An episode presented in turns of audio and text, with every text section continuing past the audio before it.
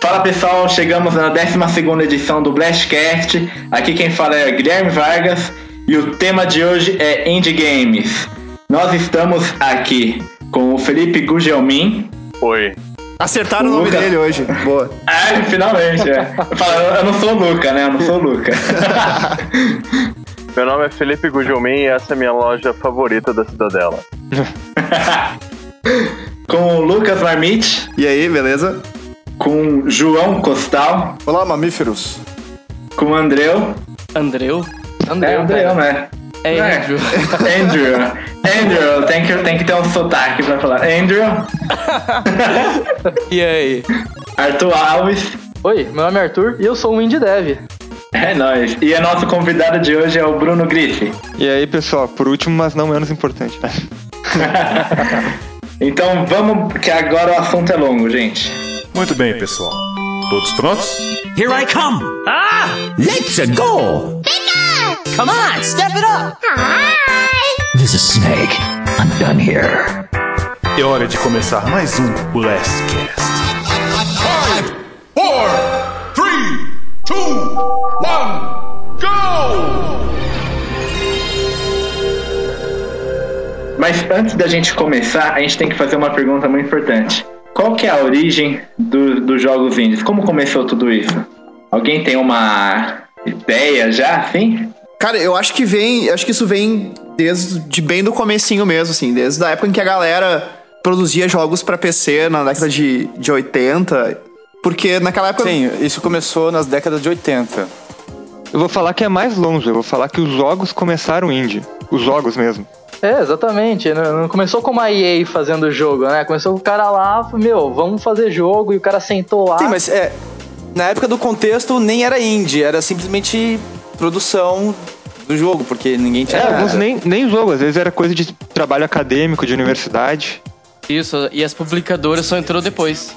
Inclusive os primeiros jogos mesmo, os é. primeiros é. de verdade, o, o Tennis pra Two, Acho que esse é o nome, não é? Eu não errei, não. Isso, né? exatamente. Tennis for Two. Esse é mesmo. Tennis for Two. Perfeito. Tennis for Two, é. Tennis for Two, ele, na verdade, foi basicamente só um projetinho de entretenimento. Nem era com o intuito era, de... É, era uma feira de...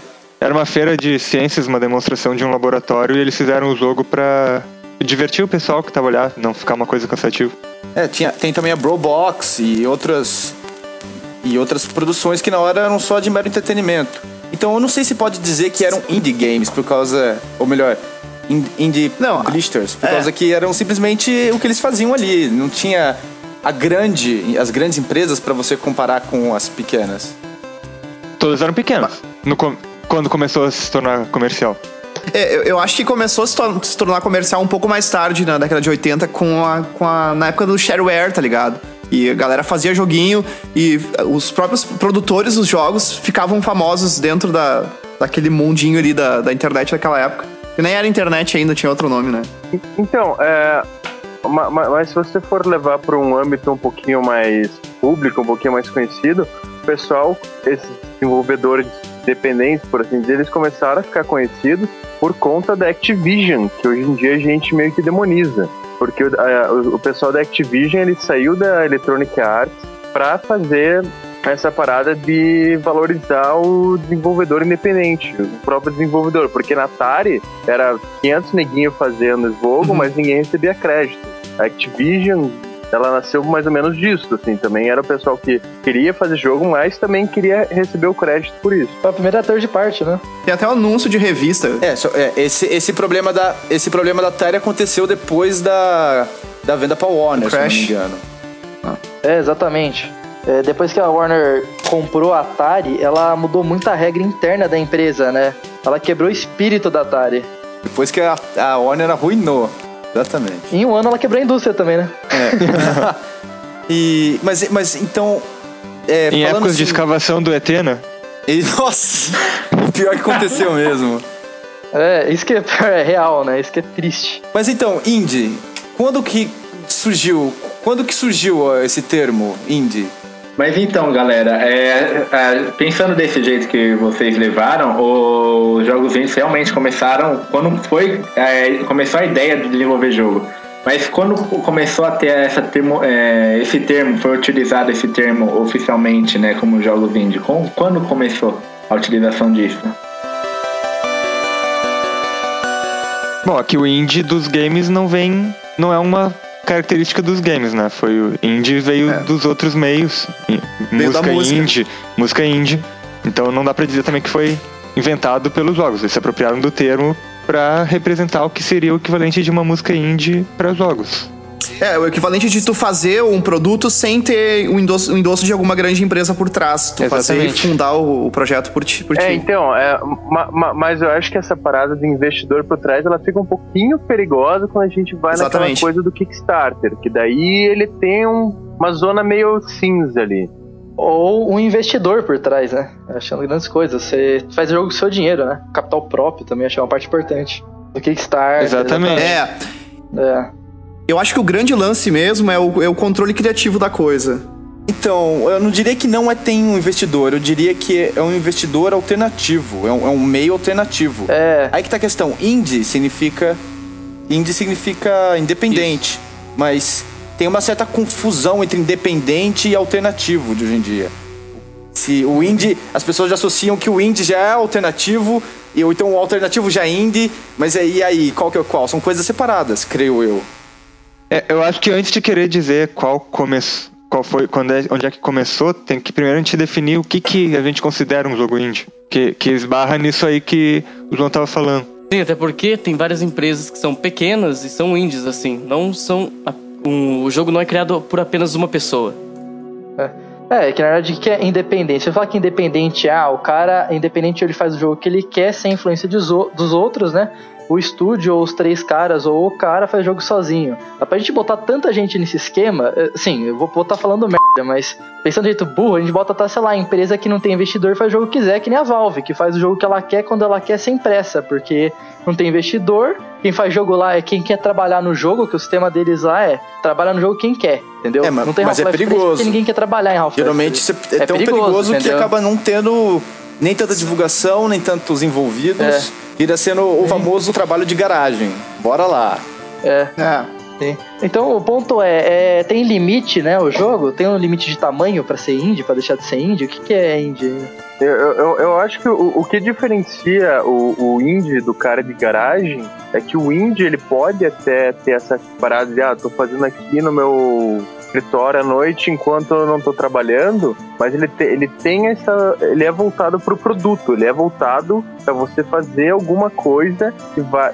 Você vai querer disponibilizar, nem que seja gratuitamente. O cara que ele é o cara de garagem, ele muitas vezes está fazendo aquilo para ele. Eu acho que o desenvolvedor indie, ele tem essa vontade de expor o produto dele pro público. Então, eu não sei, porque aí a gente entraria em lance de ser alternativo ou não, não é? Voltar, fazer um produto voltado pro, pro, pro um comércio fixo, já querendo vender, fazer alguma coisa bem comercial, aí é questão de alternatividade. Indie é independente. Independente é quem não tá buscando, entrando no jogo do sistema. É que olha só o que, que a imprensa e os jogadores até pouco tempo atrás consideravam, por exemplo, um dos expoentes do, dos jogos indie, Journey. E Journey, como a gente sabe, da That's Game Company, que é ela está fazendo jogos exclusivos para o PlayStation, com investimento da Sony, uma equipe grande e com eh, o nível técnico de estúdios grandes. Então, E mesmo é, assim considerado um jogo indie. A palavra indie mudou de, de significar o, o- como era feito o jogo pro estilo do jogo, né? Qualquer jogo que seja diferente. Virou um gênero, né? É, virou um gênero. Virou um gênero. É, já virou mais um gênero de jogo do que mesmo uma questão de mercado. Até daqui a pouco vai ter gente falando que Child of Light da Ubisoft é um jogo indie. Aliás, já estão começando a falar. Aí que tá. Ah, mas certeza que falam. É, certeza eu já que falam. falei isso. Ah, e é da Ubisoft, mas- sabe? Sim, pois é. E é, uma, é, é um jogo que, que ele é tão absurdo tu ter um jogo assim de, sei lá, seis horas e, e pra uma empresa grande lançar isso que, que ele acaba meio que, que se tornando um- alguma coisa alternativa, né? Porque a gente só tem, tipo, ou é o, o teu jogo, aquele de mobile, aquele bem casual, ou tu tem um, um jogo AA. Aí, o meio termo meio que, que se perdeu, né? E, e voltou com o indie. De tu comprar um jogo de, sei lá, de 30, 25 reais e, e ter uma experiência ali de, sei lá, seis horas. E tem a própria questão do indie nascer como indie, mas daí a partir de algum momento tu não sabe mais. Por exemplo, pega um jogo como Angry Birds, da Rovio. Quando começou, pode dizer que era indie, né? Um estúdio desconhecido, era um jogo, era um jogo desconhecido, um jogo só. Agora vai ter até filme de animação milionário, assim. E daí tu pensa, a Rovio ainda dá pra considerar que os, os jogos do Angry Birds são indies como começou? Ou deixou de ser? Passou a ser, não sei, mainstream? Então essa questão, essa questão dos indies se tornarem um gênero, eu acho que é o maior problema. Eu acho que só do fato da palavra ser inglês e você não traduzir, você meio que cria um, um novo termo, só por ela. Sabe, você tem uma palavra em inglês, você acaba criando novas coisas com ela. Então vira um gênero aqui. Lá também isso aconteceu, óbvio. A Platinum Games era, um, era uma indie e não é mais. Como é que fica? Isso é inclusive outra tendência, né? Desenvolvedores famosos que saem das empresas em busca de liberdade e criam seus próprios estúdios indie. Mighty Number 9. É. Kenji Inafune. Cadê Ah, a... a maioria dos. Ca- a cadê- maioria dos jogos cadê que a gente o vai Mega citar, Man? Eu acho hoje. Eu acho que a maioria dos jogos que a gente vai citar hoje aqui vão ser de ex-developers de empresas grandes. É, é, uma tenden é, é uma tendência atual, tipo o Tim Schafer, que conseguiu arrecadar no Kickstarter o dinheiro pra fazer o, o, o Adventure novo. Não precisa ir muito longe. O Suda, o Suda 51, eu, eu falo Suda 51, não sei como é que o resto do povo fala, eu falo Suda 51, que é da Grasshopper, que fez o Killer 7 e No More Heroes. São super conhecidos. Esse cara, é, em teoria, é. Ele vem de uma. O publisher dele é indie. Mas eu não sei como é que tá. Ele já deve estar tendo muito mais apoio agora. Talvez indie seja a questão pri- primoritária seja que indie é o cara que busca um meio alternativo pra poder conseguir fazer seus jogos. É, É, é, acho que esse é o melhor jeito de colocar e tentar deixar um significado que é o que a gente atribui à palavra hoje, assim, né? É algo complicado de definir, mas acho que isso aí começa a chegar a algo próximo que a gente consegue trabalhar. é, é tu ser independente, tu, po- tu poder fazer o jogo que tu quer sem ter ninguém, nenhum investidor que, no caso, esteja pensando só na venda do produto ou interferindo no processo criativo, sabe? Eu acho que é aí que tá o, o significado maior da palavra. Mas isso tá assim, tá, esse, essa diferença de palavra, eu acho, deduzo, alguém me corrija, por favor. Eu acho que tá se encurtando porque a Sony, a Microsoft, a Nintendo, elas estão dando muito apoio agora, é, muito espaço, divulgação para os desenvolvedores indies. Também já tem na, na- no nuvem, no Steam, na Steam, então eles não são tão indies assim, não são tão Steam Greenlight, comparado com é. os anos 80. É que O agora é indie, o indie é mainstream agora. As grandes empresas estão dando esse espaço pros indies, mas eles não estão interferindo no, no produto. Quando que no passado, pra tu ter o teu produto numa vitrine dessas, que, que fosse que seja a Live ou, ou a PSN, tu teria que, que deixar eles interferir no teu produto, entende? Esse é o grande lance agora. Eu bateria na tecla de que eu acho muito é, preocupante as pessoas misturarem alternativo com indie. Eu acho que tem muita empresa grande que faz jogos alternativos e que às vezes falam que é indie e não é. Tipo Shadow of Light. Então, mas eu acho que eu acho que a gente acaba confundindo essa questão do indie com o alternativo, justamente porque agora a gente está no momento da indústria em que para você encontrar coisas mais alternativas que fogem do padrão, você acaba caindo nesse mercado independente. Você vai ver muita coisa de experiência narrativa, experiência de jogabilidade que muitas vezes surge nesses jogos menores, que é uma coisa que, por exemplo, uma Electronic Arts, uma Activision não investiriam por isso representar um risco, mas para o cara que está gastando 5 mil dólares é de boa, porque tanto, faz se vai ter investidor, se vai ter alguma coisa, e depois você vê esse tipo de elemento sendo reaproveitado pelas grandes. É que eu- não sei se vocês concordam, mas é que pra mim esse momento é como se fosse uma espécie de renascimento da indústria de jogos, no sentido de que, por exemplo, eu considero que nos últimos, nas últimas gerações houve uma certa acomodação da indústria. Sabe? Eu Alguns diria gêneros que foram, ficaram alguns muito comerciais. muito parecidos, Sim, comercial muita, no sentido de muita que sequência. É, é tanto dinheiro envolvido, cara, que cê- cê- as empresas não querem, às vezes, lidar com um risco. É uma coisa que acontece com o cinema também. Acontece com toda a indústria criativa. Com certeza, Igual com a com música E com a, também. é, e com a música.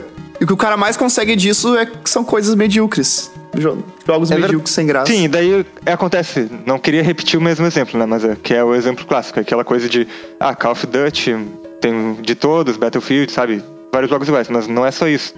vários jogos aconteceu esse tipo de colocação que ficaram os jogos todos muito parecidos, que é uma coisa que se reclamava. E ao mesmo tempo, vindo assim, correndo por fora, tinha esses desenvolvedores que faziam jogos que não tinham talvez não tinham esse viés comercial porque não tinham o mesmo alcance, não tinha a mesma publicidade, às vezes era distribuído de graça, às vezes é feito por fã, que é uma coisa que se encontrava mais acessível para quem jogava no computador nos últimos anos, porque tinha distribuição pela internet, que no caso dos consoles não era tão aberto. Só se o cara gravasse uma um CD ele próprio e distribuísse, que não é uma coisa prática. Dependeu da distribuição de conteúdo digital.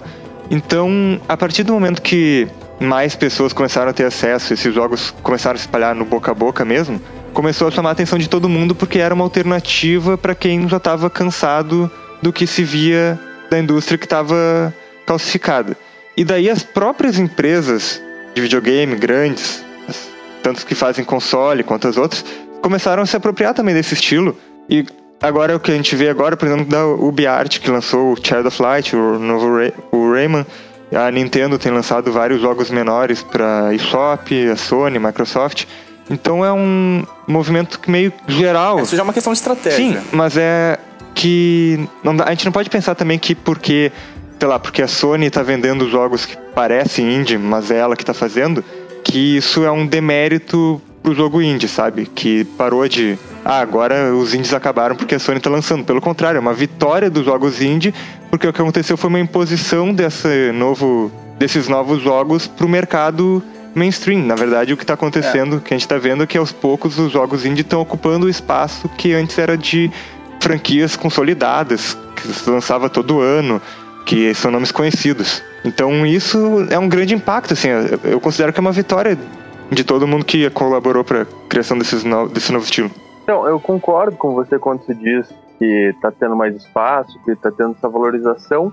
Eu discordo um pouquinho quando você me diz que ele tá substituindo esse espaço. Eu acho que o que- acontece é que, na real, ele tá, você tá criando mais espaço. Porque você, eh, Sim. se você for ver, eh, os indies, como a gente conhece, como a gente fala, eles começaram a surgir ali na metade dos anos 2000, 2005, 2007. Claro, já tinha essa produção muito forte antes, mas a gente começou a ver isso mais agora com a chegada desses consoles totalmente conectados. No caso, o Xbox 360 e o PlayStation 3. Isso você foi vendo que começou a dar esse espaço maior para esses jogos menores, para esse desenvolvedor independente, ele conseguir aquela visibilidade que de repente antes ele não conseguia. Antes ele tinha que apelar para um fórum de internet, para alguma comunidade de rede social. Então você vai vendo essas empresas, principalmente a Valve com Steam, a Microsoft e a- e o PlayStation ali, a Sony um pouquinho mais seduzido no começo, mas agora eles estão dando esse, esse espaço maior. Você vê que a gente começa a falar de, de oito anos pra cá, sabe? Antes a gente, a gente tinha aquela parada, ah, tem a grande e tem a média, a empresa média. Você vai vendo que essa- enquanto essas grandes elas continuam, as médias elas vão surgindo, elas vão sumindo. Em comparação a esses índios pequenos, eles vão ganhando esse espaço que parecia meio desocupado, parecia meio vazio, quando na verdade eles já estavam lá, eles só estavam esperando para surgir, para ter esse destaque. É, acho o seguinte, você falou lá que idos de 2005, 2007, por aí foi que começou, né? Acho que uma coisa que ajudou muito os indies para poder ter esse crescimento foi a facilidade de desenvolvimento, né? Porque antes tinha um indie, só que sabe o que a gente via muito? Era, acho que era a cultura mod de PC, na verdade, né? Só fazia mod, porque era o mais fácil de eles fazerem, era muito forte, tinha muito mais mod, eu acho que hoje, era, tinha mais peso, saiu Counter-Strike, saiu Desert Combat, né, do Battlefield 1942 e tal, eram muitos mods, muitas coisas, tinha muito mais peso. Com o tempo, aquela galera começou a falar assim, pô, em vez de fazer mod e a gente não ganha nada, por que, que a gente não começa a fazer a gente os jogos, né? Com o tempo, as ferramentas foram melhorando e aí a equipe de do- duas pessoas podiam fazer um jogo. Imagina se equipe de duas pessoas um tempão atrás. Era mais complicado se querer competir com uma indústria que tinha equipes. Hoje uma equipe de três pessoas faz um jogo, bota na loja e tem um, né, um, é, um número de vendas aceitável, é, muito bom, que dá pra existir o estúdio, né? Ficou mais fácil fazer jogo com o tempo, né? Em termos de técnica. É, a porta de a barreira de entrada baixou bastante. Porque tu tem, sei lá, o Game Maker, sabe? Que, que é uma coisa que tu pode aprender muito fácil. E daí pra tu sair pra fazer um jogo de verdade, sabe? Tu tem um começo, entendeu? Antigamente era muito mais difícil tu entrar na coisa, assim, na comunidade. quase uma no- mística, né? Era quase, pô, como é que os caras fazem isso? Como é que eles criam É, isso? exatamente. Tinha que estudar lá fora, na DigiPen, não sei o quê. Agora tem, tem curso de, de games em faculdade, tipo, daqui na minha cidade, que é pequena, sabe? É bizarro. É muito bom, na verdade. É, acabou aquela coisa de que a indústria de jogos é um negócio assim inalcançável, né? Agora acho É. que todo mundo olha assim pro lado e fala: Meu, eu, você, vamos fazer, vamos fazer um jogo. E du- duas faz. palavras. Flappy Bird. Eu, eu, cara, eu nem considero indie. Às vezes eu acho que esse é um mercado quase que viral. É verdade, mas eu digo no sentido de facilidade, porque, ah, tipo, tá, não, concordo. não, que- não que seja um jogo difícil de fazer, mas o cara fez em um dia e o jogo ganhou o mundo.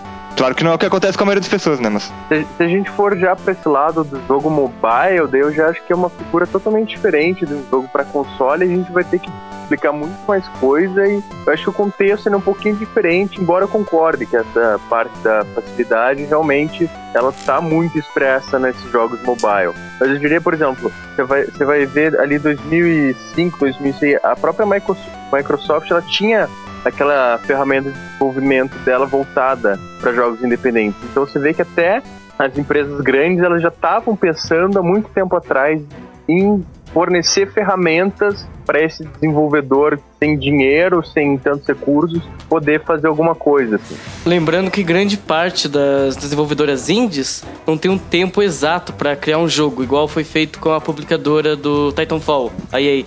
Ela pressiona a desenvolvedora a criar um jogo na data exata, fazendo com que grave nas co é, desenvolva nas coxas o jogo, é, falta de campanha, história e tudo mais. Lança assim mesmo, que depois a gente lança DLC e corrige tudo. A gente lança patches. Exatamente. Nossa, isso me fez. Isso, isso me fez lembrar Mass Effect, cara. Atualiza, patch... Eu acho que o, que o maior exemplo dessa questão de não ter prazo é o PES, né? Você vê o Phil Fisher, ele anunciou o jogo e daí até virou lenda urbana, pô, esse jogo nunca vai ser lançado, porque o cara ia lá sozinho, verdade. ele pegava, pô, esse bloquinho aqui tem um pixel que eu não gostei, ele ia lá, mudava, mudava, ajustava, tipo, demorou eras pra, pra sair, sabe? Tipo, isso...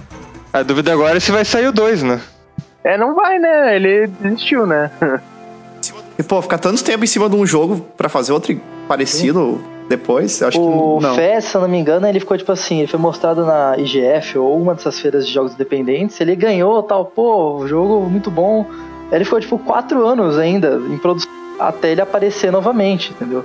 Só que assim, esse tipo de coisas falam assim, ah, liberdade, o cara não tem essa pressão. Em termos de negócio, também é uma sina dos jogos indie, algo que os desenvolvedores que não têm experiência têm que tomar muito cuidado.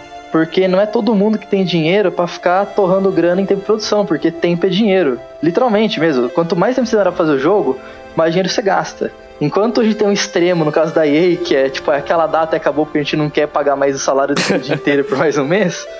É, no jogo indie, se o cara não se controlar, ele fala, não, vou fazer o jogo perfeito. Cara, vai eternamente o negócio, entendeu? E aí não sai nunca. Só complementando o que o- o que o Arthur falou, eu acho que nesse lance você vê a Double Fine, que com o Brutal Legend eles tiveram justamente isso. Eles começaram com um orçamento e daí eles foram estourando isso, e daí foi lá a Activision é, pressionando, e daí foi a EA pressionando. Você vê, tipo, ele é, é, é um estúdio e sem alguém pressionando, os caras ficarem livres, eles atrasam sempre, sabe? Você vê isso com o Adventure deles agora. É, síndrome do Tim Schafer, é bem dele mesmo. Mas sabe em outro caso que me lembra isso? O Jonathan Blow. Porque ele ganhou um monte de dinheiro com o Braid, que foi um sucesso, e agora, pelas notícias, ele tá torrando todo o dinheiro que ele ganhou pra fazer o novo jogo, né? E daí tem aquela coisa, se o, o próximo jogo não for um sucesso, meio que acaba. E vai se prolongando, né? O desenvolvimento, tem que ficar reiniciando o processo. Um outro problema que tem muito com. Tem muito também com essa questão de, de ter editores, de ter todo uma, um sistema, né? Um- tem a questão também, os distribuidoras, as empresas produtoras, elas acabam é, requerindo e algumas mudanças que acontecem no jogo. Vários jogos acabam sofrendo mudanças por causa disso. Se eu não me engano, eu não vou lembrar agora do título do jogo que eles estavam tentando achar ó, alguma empresa para ajudar a produzir. Só que nenhum, nenhuma aceitava porque a protagonista ia ser uma mulher. Ah, É, Remember, Remember Me. Ah, Me. você Remember Me. Olha só, só porque é uma Remember. mulher. Então, às vezes, só, só proposta de uma história ou de algo diferente para trazer justamente o diferencial, às vezes esses é, desenvolvedores estão procurando o diferencial e muitas vezes até tem um público carente que vai gostar, pode se tornar um hit, pode ser que não. Mas eles querem propor algo novo e fica difícil. Então não é, não é só também uma questão de dinheiro, tem essa pressão não só do tempo, perdão. Tava muito falando em questão do tempo. Também tem essa questão do o conceito do jogo em si. Quantos protagonistas são turcos? Liberdade Quantos protagonistas criativa. são negros? É, acaba, querendo ou não, você acaba tendo uma deficiência nesse lado, um certo preconceito pra ver qual que vende mais. Tem que ser branco, bonito, de cabelo liso pra vender. É, careca, baladão, mal. careca, bombado. É, tem que ser estilo teen, É, se for mulher já sabe, né? peituda pra caramba. Tem que ser Soul Calibur. Não, mas, mas se você for ver essa, essa rota do alternativo, do diferente ser ajeitado, no primeiro momento, você vê em todas as indústrias culturais. Você vê na música, vê o rock, ah, era música pra juventude revoltada, não pode. Você vai vendo que tem essa resistência inicial, mas depois essa coisa vai sendo incorporada, ela vai sendo modificada até para ficar mais no padrão, e depois, quando você vê, ela já é mainstream, sabe? Tipo, a literatura é a mesma coisa. E, e quando tu vê as pessoas que antes eram as que eram acusadas, tipo, de ser alternativo, tá fora do padrão, passam a ser quem tá ditando o padrão, e daí já começa a fazer o mesmo com o alternativo que tá vindo Isso não é, por aí. é, isso acaba acontecendo quando um- uma desconstrução, um jogo que busca é, desconstruir um conceito, acaba se tornando hit, é, um height depois de algum tempo, aí todas começam a imitar. Isso acontece no cinema, acontece em literatura, em teatro e um monte de coisas. Eu vou ter que largar agora, porque eu fiquei no trabalho pra gravar o podcast. Não achei que ia ter tão tarde. E eu tenho que pegar o ônibus pra casa. Ah, Ah, Ô, louco, bicho! Oi, se. Fala do ônibus. Podcast dê- dê mobile. uma última mensagem, dê uma última mensagem aí, Lucas. Ah, cara, prazer tá entrando na equipe do Game Blast agora. E espero que a gente possa fazer muita coisa legal É, juntos todos nós chamamos. daqui pra frente. A gente vai pe- Aí, Lucas. E eu não gostei. E eu não gostei do Super Time Force. Vou deixar dito aqui. Não gostei. Tá, é, então- então, fa- fala pra gente o jogo índio do seu coração antes de você partir. Cave Story, que acho que foi o primeiro que eu joguei. Que eu joguei sabendo que era um jogo indie, sabe? Tipo, ah, foi um cara só que fez.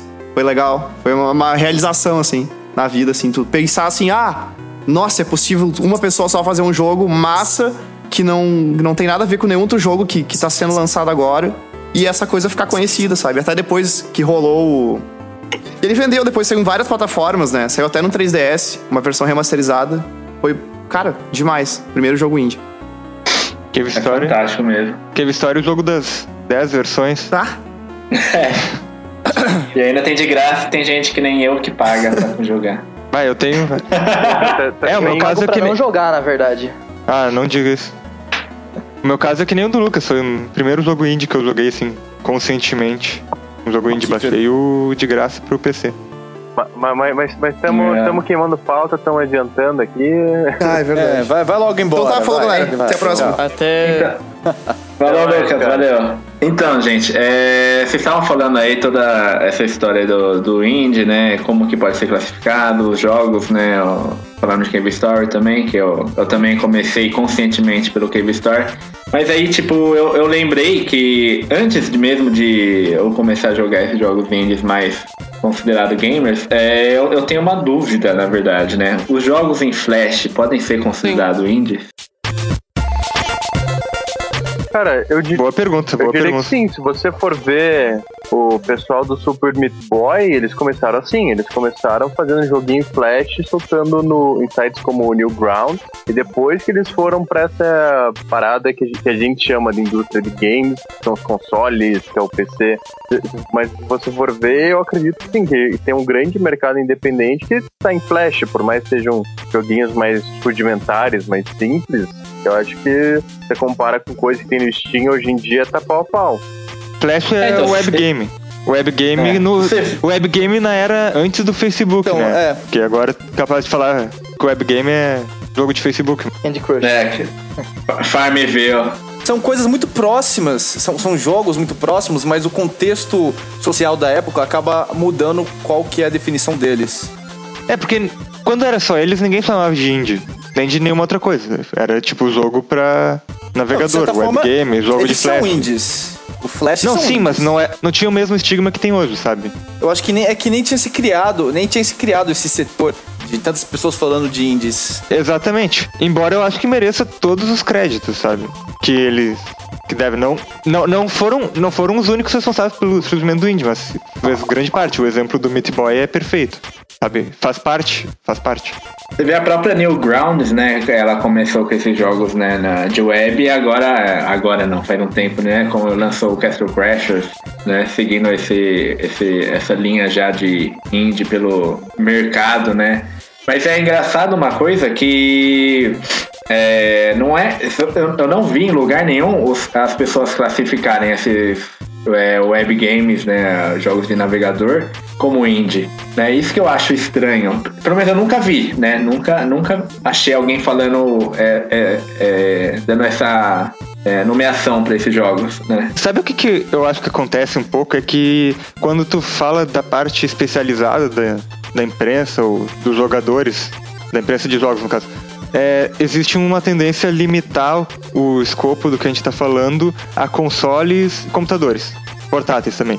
Então, o que é fora disso, menos, meio que é ignorado, sabe? É que nem tipo jogo mobile, jogo para navegador, jogo social e tal. Essas coisas acabam sendo meio que cortadas. E eu não digo nem que não é que as pessoas, ah, isso aqui não faz parte, é que nem considera mesmo assim, né? nem é considerado pro debate quando faz parte, sim. Eu eu pelo menos por muito tempo eu jogava muito jogo Flash e tal junto com os outros e eu não vejo assim nenhum motivo pra não mencionar eles como parte da indústria como eles são.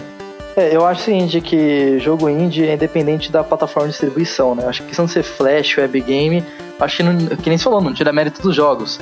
Mas do mesmo jeito que você pode encontrar no Facebook, num web game, ou no Congregate, por exemplo, um jogo indie tal, ah, vamos dizer assim, roots, assim, né, indie mesmo, você pode encontrar um jogo de uma produtora mesmo, de uma empresa que já tem, né, formada, que já tá realmente pensando em... já tem um plano de lucro, já fez uma monetização do jogo e tudo, e na mesma plataforma tá lá, entendeu? Tem empresas grandes que fazem jogos e publicam no Congregate lado a lado com jogos feitos por uma das pessoas que fizeram o jogo, beleza, vamos fazer o melhor jogo que eu puder, sem pensar na questão do lucro, por exemplo. Então a plataforma é só meio de expor, eu acho que não, não, chega a ser, não chega a caracterizar o jogo, né? O Minecraft, vamos falar assim, ele é indie. Pô, hoje você vai na Finax, tem caixinha da Minecraft pra PS3, PS4, Xbox, entendeu? E era indie o jogo. É verdade. Outro, outros anos, vocês conhecem Machinarium? Aquele point and click? Sim. Adventure point and click? Sim. É, é considerado um dos melhores jogos indie que tem, é famoso e tal, da Manita Design. O primeiro adventure deles, o Samurust, que tem, assim, eu vou dizer, o mesmo nível artístico, não sei quem conhece ele, é menos conhecido, Eu mas... joguei ele e o 2. São muito É, bons. que aquel- aqueles cenários todos feitos com fotos e tal, texturas reais. E o primeiro jogo é um webgame. Tu entra no site, joga, como qualquer outro webgame, de graça, no navegador. E ele deu. acabou dando origem pros outros. Foi mais barata de publicar, né? Você bota um site, bota o jogo, sei lá. É. Fora que a divulgação em massa através da internet é muito maior ainda. Graças a esses sites como Newgrounds e até outros de Flash, tem muito, muito público. Assim o jogo pode ficar muito reconhe- reconhecido até mesmo a produtora, fazendo assim eles lançarem uma sequência de um jogo ou até mesmo um jogo novo, sem ter que ficar fazendo marketing igual as publicadoras fazem recentemente. É, levando isso em consideração agora que tudo que a gente falou, eh, vocês comentaram já do, do Kickstarter, né? Para quem não conhece, ele é um crowdfunding, né? O próprio, público, né? eh, Financia o desenvolvedor, né? Grande exemplo disso, que é o mais recente, é o Might Number 9, né? Eu acho que, aproveitando essa leva que eu fiz aqui, cortando tudo, esse, esse é uma boa oportunidade, até pessoas que estão começando agora, né? Por mais difícil que seja é, conseguir essa, esse investimento do público, né? Por não ser tão conhecido, mas eu acho que é um, apelo do desenvolvedor para o público, né? Desenvolver um, jogo e esse retorno que ele recebe do público é o interesse que o público tem no jogo, né? O que vocês acham? Posso ter falado um monte de besteira, mas o que vocês acham?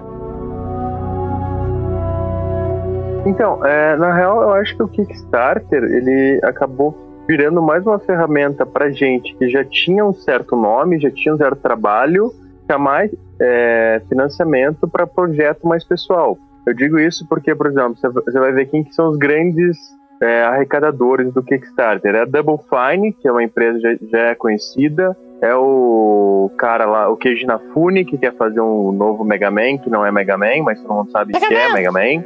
É, é o pessoal que, por exemplo, que, que fez jogo antigo, por exemplo, Shadowrun, fez há 500 anos atrás e agora voltou com a equipe original, que é pegar esse pessoal que já conhecia para fazer uma coisa parecida. Claro, a gente, a gente tem as, as exceções nesse caso, por exemplo, o FPL, o Faster Than Light. Você vê, ninguém tinha ouvido falar dos caras antes, eles foram lá e fizeram um dos melhores jogos dependentes dos últimos tempos, sabe? É, eu acho que o Kickstarter ele é legal, só que tipo, ele, ele acabou, na minha visão, virando um pouquinho desse espaço para lá. Então, eu sou o cara conhecido, eu sou o cara que fez aquele jogo que você gosta, você tem uma boa memória, é, eu quero fazer uma coisa aí parecida com aquilo que você gostava, me dá teu dinheiro aí, por favor. O meu problema com o Kickstarter é a questão que não tem cobrança. Porque a parte de todo mundo, a questão de ser colaborativo eu acho muito legal. É uma maneira de quem está precisando do dinheiro para lançar o projeto conseguir o projeto, quem quer que aquele projeto exista, investir e tornar ele realidade. Só que se tu for ver, existe uma certa falta de comprometimento por uma grande parte de quem participa. Há um tempo atrás eu estava fazendo uma pesquisa sobre tipo jogos que estavam no Kickstarter e não tinham sido aprovados. Tem muita coisa lá que chega a ser ridículo, sabe? Alguém querer se propor a pedir dinheiro, né? na cara de pau mesmo. Tá, esses são os que não conseguiram, até por razões óbvias. Tá, também tem projetos que são muito legais e acabam não se destacando por motivo XY e acabam, infelizmente, não conseguindo dinheiro. E daí também tem aquela classe dos projetos que são. que parecem alguma coisa promissora, conseguem levantar o dinheiro e daí ou entregam uma coisa muito abaixo do esperado, ou não entregam. E o Kickstarter não tem nenhuma cláusula assim prevendo, ah, recebeu o dinheiro, agora tem que entregar, Mesmo, senão tem sabia. que devolver o dinheiro, qualquer coisa assim. Tu pode realmente botar. Tu po, não, tu pode ir lá falar, vou fazer o jogo tal, nunca lançar o jogo e ficar com dinheiro. E isso acaba criando assim. Não, tô desmerecendo de jeito nenhum quem utiliza o Kickstarter para levantar fundos. Inclusive, vocês citaram ótimos exemplos. Mas também tem esse outro lado que pode ser uma fonte de. Não digo necessariamente charlatanismo, mas, sabe, nem todo mundo vai agir de má fé por causa disso, mas a pessoa pode, às vezes, ah, tem um planejamento aqui para fazer tal jogo, daí lá pelas tantas vê que não vai dar, desiste do projeto, que era um projeto real, e acaba ficando por isso mesmo. Apenas para colocar em números uma informação, a gente foi para Kickstarter, crowdfunding, mas em relação aos indies, uma pesquisa que listou que existem atualmente mais de 270 empresas indies relevantes em mercado, estabilizadas com um, uma bom, como pode dizer assim, um bom equilíbrio financeiro.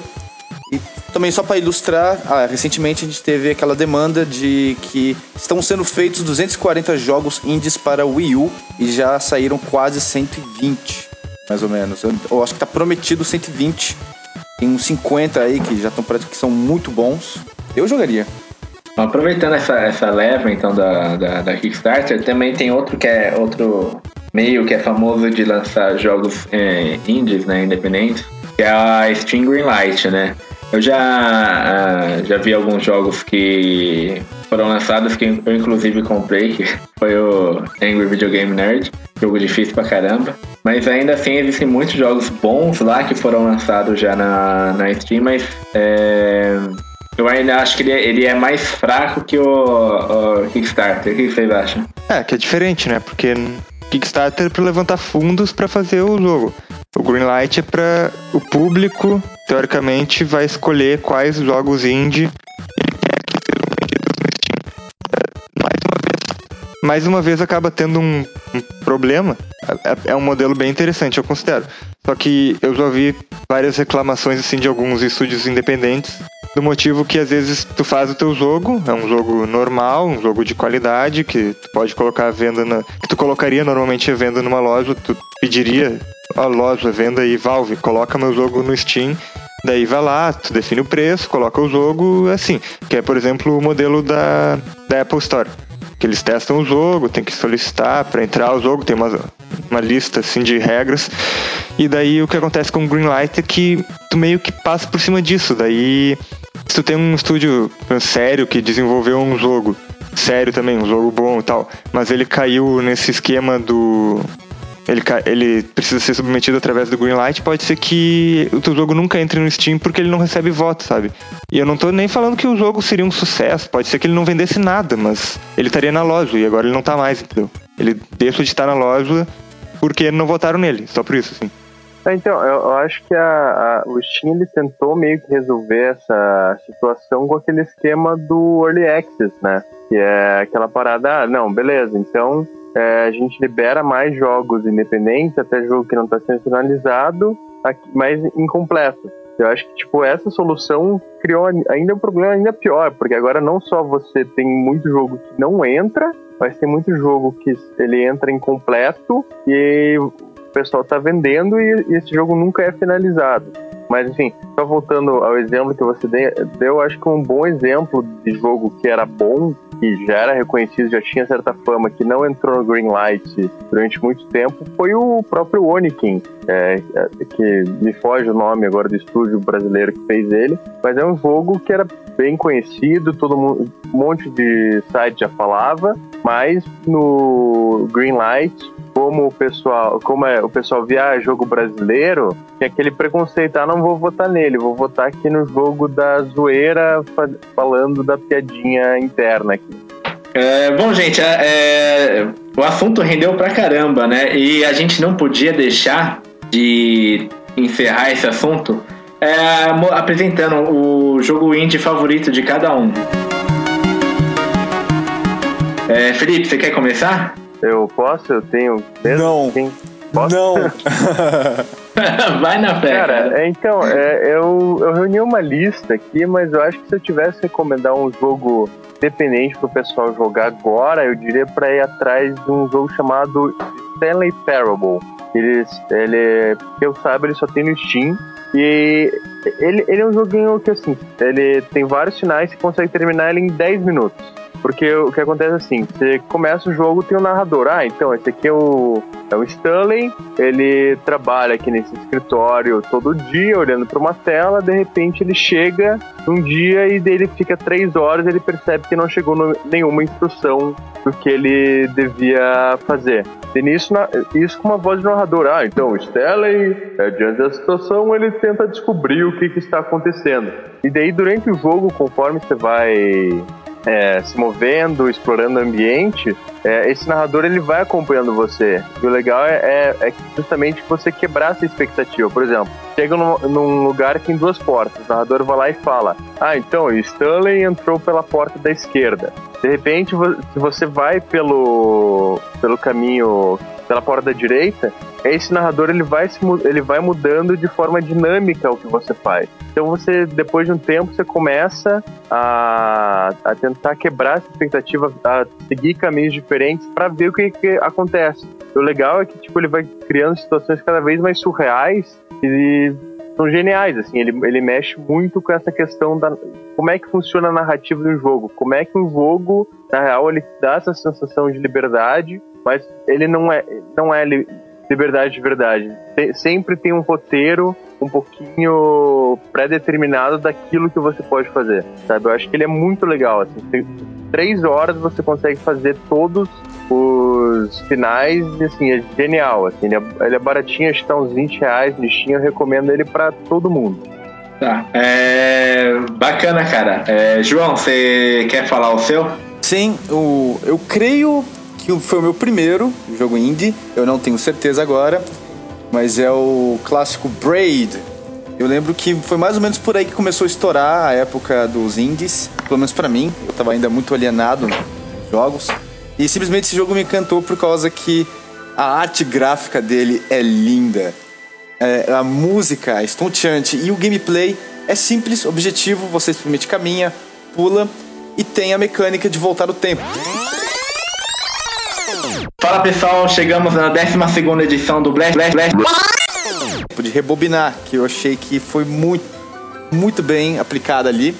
O jogo basicamente usa apenas essa função, só que a cada nova fase, a cada novo, entre aspas, mundo, você vai avançando, vai tendo pequenas novas mecânicas que vão sendo apresentadas. E eu gostaria de dar um- uma ênfase nisso, porque hoje em dia tem muito jogo com tutorial e todo aquele lenga-lenga que todo mundo acha chato de ficar ouvindo, de introdução, essas coisas chatas. Mas Braid é um daqueles jogos, como Mega Man de antigamente e alguns outros, que sabia te introduzir novas mecânicas sem ficar te explicando na cara, como se fosse contar piada, sabe? Estraga a graça toda. A história de Braid, ela é de certa forma até meio que abrangente, abstrata. É, ele é, você joga com o protagonista Tim, que tenta salvar uma princesa que foi raptada por um terrível monstro, entre aspas aqui. Cara, tem até uma certa abrangência filosófica às vezes, porque os textos são muito bonitos de se ler. É diversão pura, é impossível de morrer, é um jogo que você consegue avançar fácil.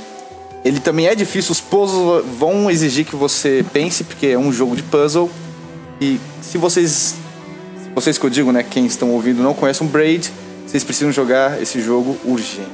Dada a dica do João, a gente vai falar com o Andrew. E aí, meu querido, obrigado. Bom, enfim, eu daria a dica do Hotline Miami. Esse jogo é simplesmente épico.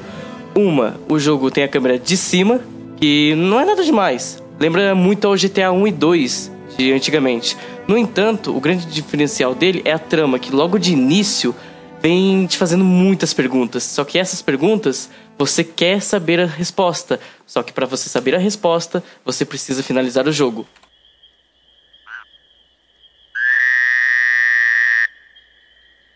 É só isso que o jogo tem. É isso aí. É isso? Final Uau, É só rápido, isso que o jogo direto. tem. Objetivo. Palmas. Andrew, palmas. Ô, louco, bicho. Solta, solta a voz, jovem. Não, É um grito de tranquilo. emoção. Bom, é, Andrew, Andrew, eu sempre tive vontade de jogar esse jogo aí, mas eu nunca tive tempo pra jogar. Fala, fala sério, complicado. Ah, vamos pro próximo então. Arthur, sua vez. Olá. Então, eu. Bem, o pessoal escolheu lá o melhor jogo que jogou, escolheu o primeiro jogo que jogou.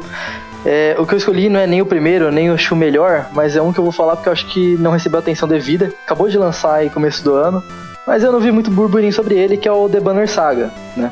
É um jogo que eu, assim, eu explicando só um pouco como eu conheci ele rapidamente. Eu, durante várias compras no Steam, acho que acumulei uma boa coleção de jogos indie que eu nunca joguei.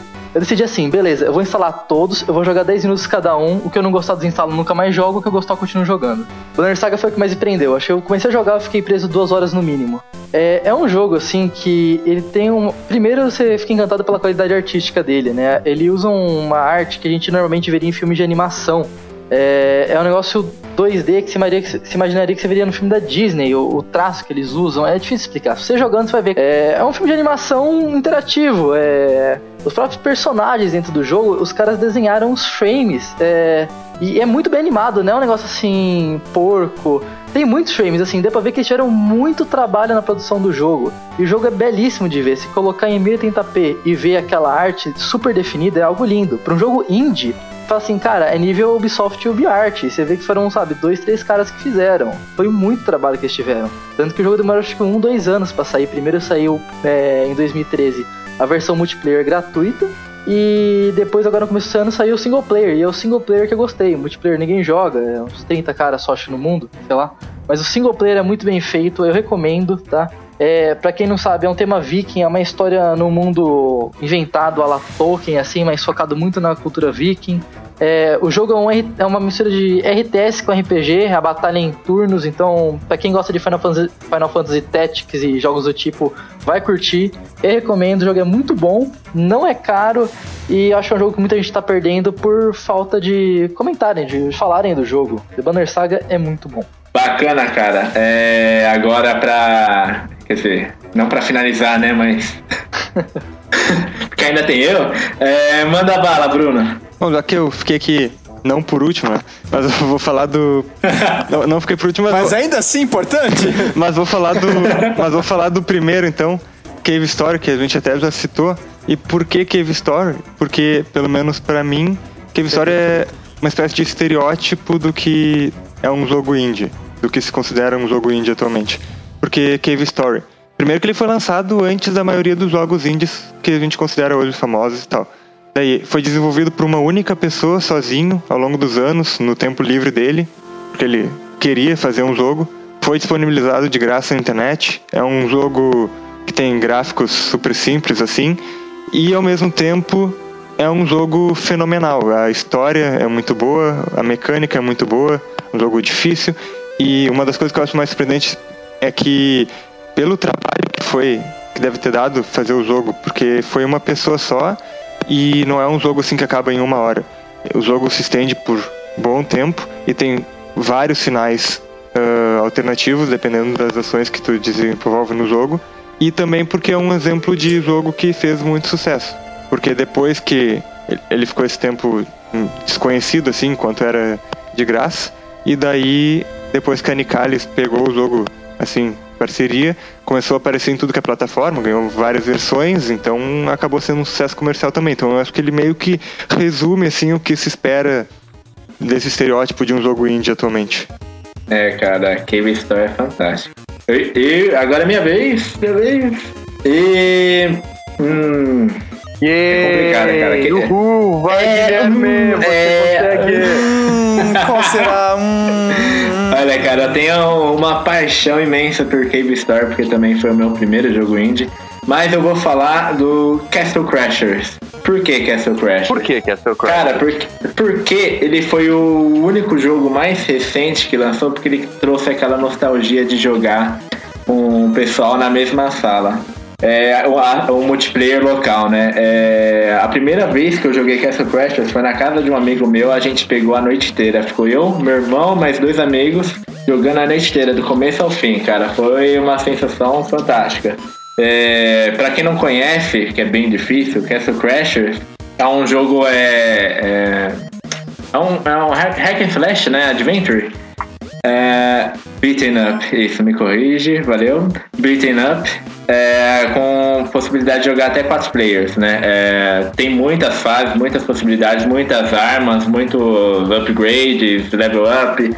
É, e eu, a única coisa que peca nesse jogo é o, o problema da profundidade. Você acha que você tá na distância certa do inimigo, mas você não tá. Você tá um pouco mais pra cima, um pouco mais pra baixo. Mas tirando isso, eu acho que é um, um jogo fantástico de se jogar. Eu acho que quando entrar em promoção, vocês compram, né? Porque o jogo não é tão baratinho assim.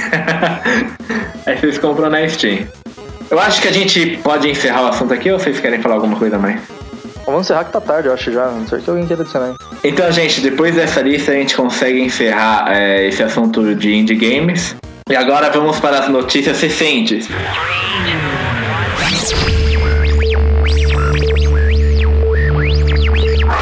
Vocês viram que a Valve consegue contar até 3 agora? O co-criador do Counter-Strike confirma o desenvolvimento da Half-Life 3. Duvido. Que loucura, cara. Depois de Hoenn confir- confirmada, agora é Half-Life É, 3. e o Mentira. Left 4 Cara, eu Dead, só acredito 4 Dead jogando. 3 também, né? Ele confirmou nesse meio tempo. Falou, ah, então, eu vi umas imagens ali, tá bonitão, mas o cara também não falou mais nada. Bem, eu prefiro não acreditar muito porque É é, uma tipo no- os fãs é de uma- Last Guardian. Tá até hoje esperando. É uma novela É, legal, muito show isso. Daí, daí espera demais e chega um Duke Nukem Forever.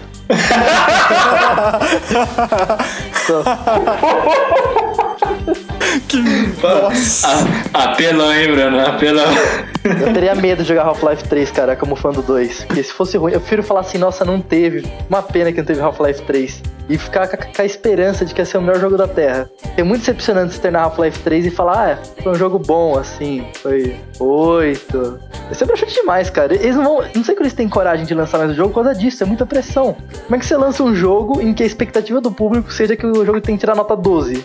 Não vai, não vai nunca, não vai ficar Peraí, nunca vai peraí. ser bom o suficiente. Mas, mas, mas não fazem isso todo ano? Semana que vem sai Watch Dogs. Também já tem essa expectativa. Ah, meu Deus, vai ser o melhor jogo do mundo. Ah, mas é diferente. Mas não é uma expectativa do Half-Life 3, cara. Half-Life Não, não, 3 sim, é um mas, mas, negócio- mas de- decepcionar o público por decepcionar o público, tem gente fazendo isso todo mês, cara. Todo, é, isso é verdade. Assim, às vezes. Às vezes eu acho que até que sem querer. Quanto maior a altura, É a maior a queda. proporção, na verdade, né? É, exatamente, exatamente. Porque Half-Life 3, pensa só, as pessoas estão falando aí disso há anos, sabe? Half, eh, Watch Dogs tá, se não for bom, paciência, passa pro próximo. É, tipo, ó, um ano, sabe? Sei lá. É, mas esse hype, né? Que, que agora esse é o termo que se usa, o hype. Eu não sei se fala hype, eu falo hype.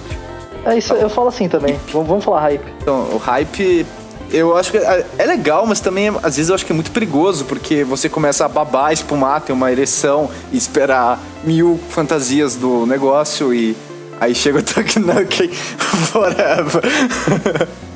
ai, ai, vida. Tá aí, gente. É, Depois dessa confirmação da Half-Life, acho que a gente pode encerrar aqui nosso podcast. Nós temos também Rhyhul Warriors, imagens que se divulgou, cara. Muito louco aquilo. O quê? What? Warriors. Rhyhul Ah. Warriors. Ah, é? Saiu, saiu imagem Warriors. daquilo e tá muito, tá muito. É, tá muito lindo aquele negócio. Cara, Ah, o triân- É. Triângulo Amoroso, finalmente o Link vai pegar alguém, ou não. eu acho que não. Não, não vai. Ele vai escolher a Zelda que não vai querer ele. É mais fácil, é mais fácil sair Half-Life 3 de Last Guardian Olha, do que eu, eu, eu, eu vou dizer que vai ser que nem a Triforce do Link, vai ficar na mão.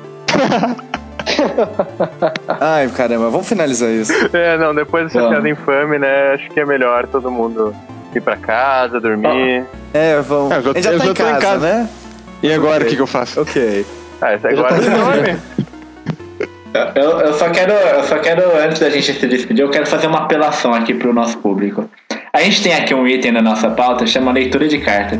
Gente, pode mandar e-mail, a gente não morde, a gente não. É, não precisa ser carta. Vai machucar você. É. Não, pode- não é carta, é e-mail, gente. A gente tá em pleno Sim. século XXI aqui. Manda e-mail, não tem vergonha. Se alguém quiser enviar, se alguém quiser enviar um videogame pra mim, eu também não estou me importando. Vocês podem fazer isso. Mandem videogames. Manda carta, gente. Vamos lá participar porque a gente quer ver o negócio pegar fogo. Fuck? Pode mandar The qualquer coisa, fuck? cara. Qualquer assunto, qualquer pergunta. Qualquer assunto Pessoais, quiser saber, é, quiser saber da vida do Arthur, você pergunta. Aí chega, aí chega uma carta pro Guilherme com uma calcinha dentro. Vai ter que dividir. O que, que a gente faz? Vamos mandar, O que um, você faz, vamos, Guilherme? vamos mandar um deck Pokémon pra Vou ele. mandar um Snapchat pro Guilherme, sim. Sensualizando. Bom, gente. É, o cast tem Encerramos. mas a zoeira não. é, infelizmente, o Blast acaba. O Bre- Blastcast acaba.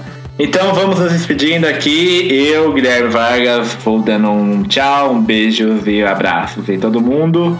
Manda. A, ó, vai lá, Felipe. Opa, então galera, é, agradeço aí vocês que ouviram, espero que tenham gostado do podcast. É, vou fazer um jabazinho aqui rápido, vocês podem me encontrar no Basque Jogos e no Tecmundo, se vocês quiserem ler algumas besteiras que eu escrevo. E é isso, até a próxima e valeu por vocês terem ouvido. Caso alguém queira me encontrar, eu estarei em Nárnia. Será um pouco difícil alcançar lá, mas eu chegarei com. Eu serei um bom anfitrião. André. E eu estarei no Twitter 24 horas porque eu sou suporte online, tá ligado? Enfim, obrigado pela sua paciência por ter nos aturado até aqui e ao próximo. Andrew, é, só qual que é o teu Twitter pro pessoal que quiser seguir? Arroba AndrewsXBR. Nossa, que voz linda, cara. Obrigado!